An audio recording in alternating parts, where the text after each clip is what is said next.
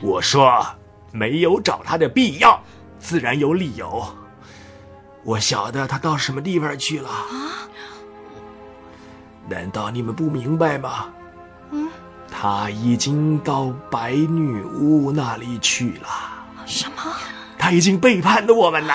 真的吗？他不会那样做吧？不会。水獭反问一句，张大一双眼睛注视着他们，同时他们也觉得爱德芒一定是到了那里去了，只有这一个可能的。他怎么会知道这条路呢？他以前来过纳里亚吗？他以前单独来过这里吗？嗯，他来过啊。他告诉过你们，他在这里做过什么事，或者跟什么个人见过面吗？没有啊，他没有说啊。好，你听我说，他早已经见过白女巫，而且加入了他的那一边。白女巫住在什么地方，他当然晓得。我开始一见他。心里就觉得这个家伙不可靠。先前我没有说出来，是因为他是你们的弟兄。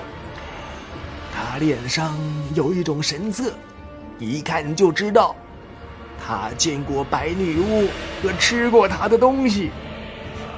如果你在纳里亚住久一点儿，也会看得出来。啊，有什么办法吗？我们还是不得不去找他。不管他怎么坏，总是我们的兄弟，而且他的年纪又小，也不懂事。到白女巫家去找他吗？那可不行啊！你们要明白，救他也好，救你们自己也好，唯一的办法就是赶快离开白女巫。这又是什么道理呢？哎呀！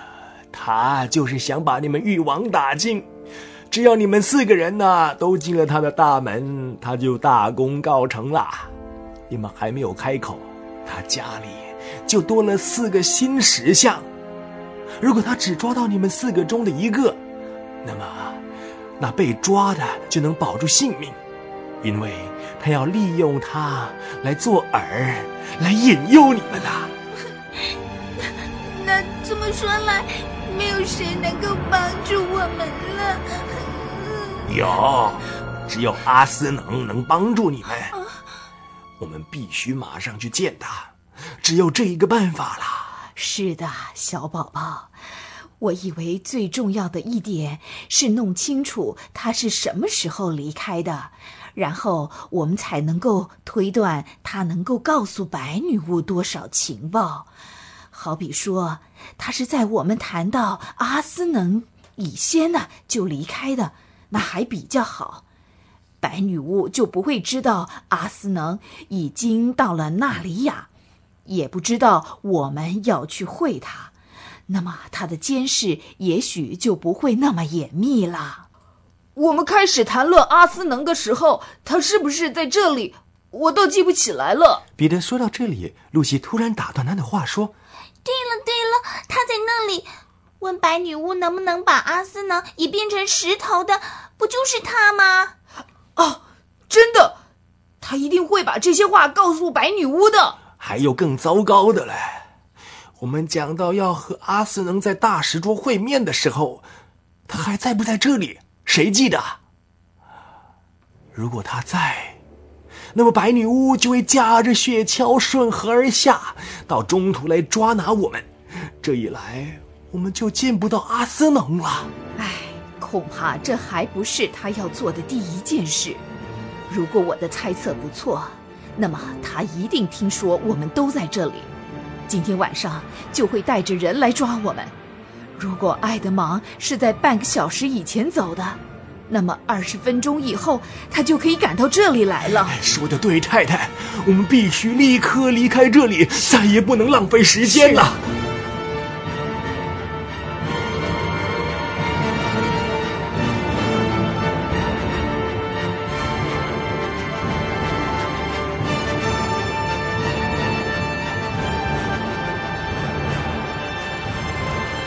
现在，你当然想知道爱德芒的情形，他究竟出了什么事呢？他虽然吃了他的那份午餐，却因为一心只想到土耳其糖，所以觉得这些食物并不怎么好吃。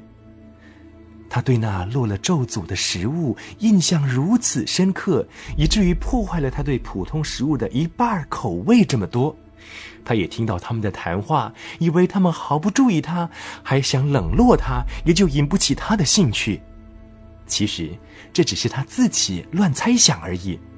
他听到水獭先生告诉他们有关阿斯能的事，谈到如何去大石桌会阿斯能的计划，便悄悄地溜到门帘下。因为一提到阿斯能，他就觉得一阵神秘的恐惧侵袭他。其他人却感到一种神秘的好感。正当水獭先生重复着亚当子孙的古诗，爱德芒悄悄地转动门柄，水獭先生开始告诉大家，白女巫一点都不是人类，不过是半精灵半女巨人。话没讲完，爱德芒已经溜到外边的雪地里，小心翼翼地关上他身后的门。其实，爱德芒并没有坏到想出卖自己的弟兄姐妹，他只是想吃土耳其糖，想做王子，以及想报复彼得骂他坏家伙的仇而已。至于女巫会对其他的人怎么样呢？他不愿意女巫对他们特别好，这是毫无疑问的。他们不会跟他有相同的待遇，他设法相信，或故意相信女巫不会对他存什么恶意。他对自己说：“所有说他坏话的那些人，都是他的仇敌。他们说的也不见得全是真话。女巫对我很好啊，比他们对我都要好。我倒希望她是合法的女王。总而言之，她总比那可怕的阿斯能还要好。”他这样为自己的行为辩护，这当然不是很好的辩护，因为在他的内心深处也明白到女巫是一个残忍的坏蛋。